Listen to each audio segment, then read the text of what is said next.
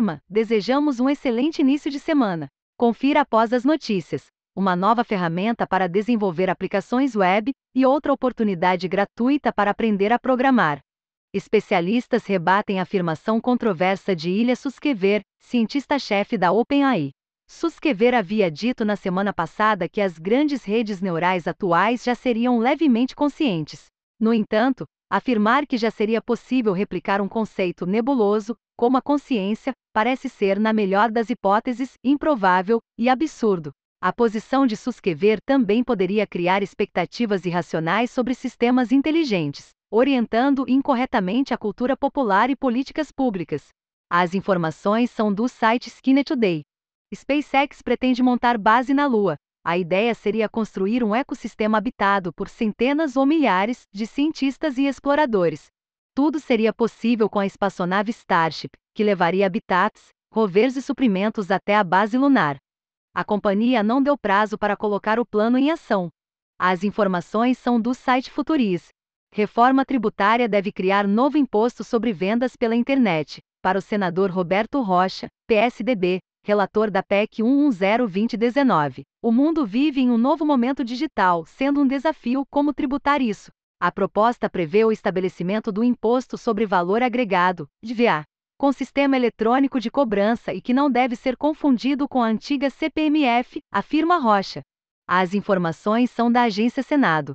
Sites do Submarino e Americanas estão fora do ar após ataque do Lapso Cifrão, mesmo grupo criminoso que hackeou o Ministério da Saúde. A invasão aconteceu em duas etapas durante este final de semana, com os hackers derrubando sistemas da empresa que controla os sites duas vezes. Em seu canal no Telegram, o grupo escreveu kkkkkkkkkkkkkk round 2 Americanas, ao alegar ter hackeado o ambiente de pagamentos da companhia. Os hackers também publicaram mensagens trocadas internamente pela equipe de TI, demonstrando que estavam acompanhando a resposta ao ataque em tempo real. A empresa afirma ter suspendido proativamente parte de seus servidores e tenta normalizar os sistemas de e-commerce o mais rápido possível. As informações são do site CISO Advisor. Primeira transmissão em cores na TV brasileira completa 50 anos. Em 19 de fevereiro de 1972, a Rede Globo transmitiu a Festa da Uva de Caxias do Sul, RS, com narração de Cid Moreira. O Brasil foi o primeiro país da América Latina a implementar o novo padrão de transmissão chamado PAU-M. As informações são da Agência Brasil. Meta apresenta conceito de realidade mista para agências de publicidade, primeiro passo para um metaverso imersivo. A tecnologia permitiria que uma pessoa equipada com um dispositivo especial possa movimentar um objeto do mundo real e acionar uma reação no mundo virtual. Segundo a companhia, o metaverso ainda levará uma década para ser construído. A realidade mista pode ser uma primeira etapa, e a Meta tem aconselhando agências de publicidade a realizar experimentos como filtros de fotos e vídeos que sobrepõem imagens digitais ao mundo real. As informações são da Reuters.